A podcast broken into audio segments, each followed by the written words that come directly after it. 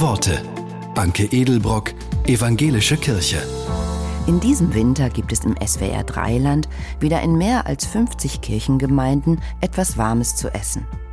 Die Aktion nennt sich Vesperkirche und wird durch das Engagement vieler Ehrenamtlicher erst möglich.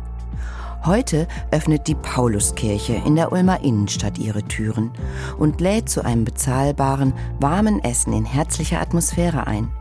Das Team der Ulmer Vesperkirche erzählt, in der kalten Winterzeit erhalten unsere Gäste eine warme Mahlzeit in einem würdigen Ambiente und damit die Möglichkeit zu einer Begegnung mit anderen auf Augenhöhe.